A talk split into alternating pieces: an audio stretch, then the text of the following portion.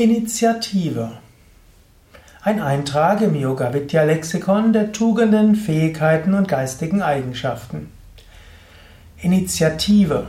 Initiative kommt zunächst mal von Initi Initiatio und das heißt beginnen oder Initiare, das heißt beginnen. Initiative heißt, du selbst beginnst etwas. Initiative haben heißt, du wartest nicht darauf, dass andere dir sagen, was du zu tun hast. Du wartest nicht darauf, dass andere dich, zum, dich motivieren. Du wartest auch nicht darauf, dass andere irgendwie vorangehen. Du hast Selbstinitiative. Du hast selbst Ideen. Du hast selbst einen Plan. Du nimmst dir etwas vor und dann setzt du es um. Das heißt Initiative. Initiative zeigen ist etwas, was auf dem spirituellen Weg wichtig ist. Es gilt, aus der Opferrolle rauszukommen. Es gilt, aus der fremdbestimmten Rolle rauszukommen. Es gilt, rauszukommen aus bisher vorgefassten Meinungen, Ansichten und Vorstellungen.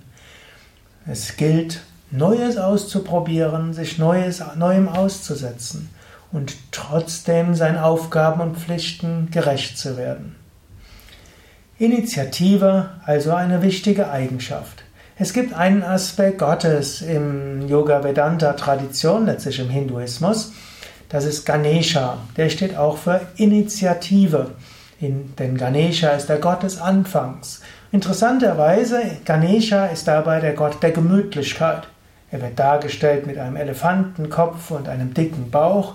Er ergreift Initiative, obgleich er jetzt nicht der schnellste und der flotteste ist aber er macht und er tut. Auf die gleiche Weise. Du musst auch nicht erwarten, bis alles funktioniert, bis alles perfekt ist. Manchmal gilt es, die Initiative zu ergreifen.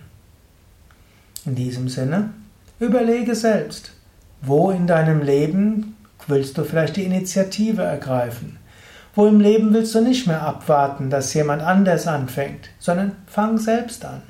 Wo im Leben willst du dich richtig engagieren, um Gutes zu bewirken? Das war der heutige Eintrag im Yoga Vidya Lexikon der Tugenden, Eigenschaften und Fähigkeiten, präsentiert von www.yoga-vidya.de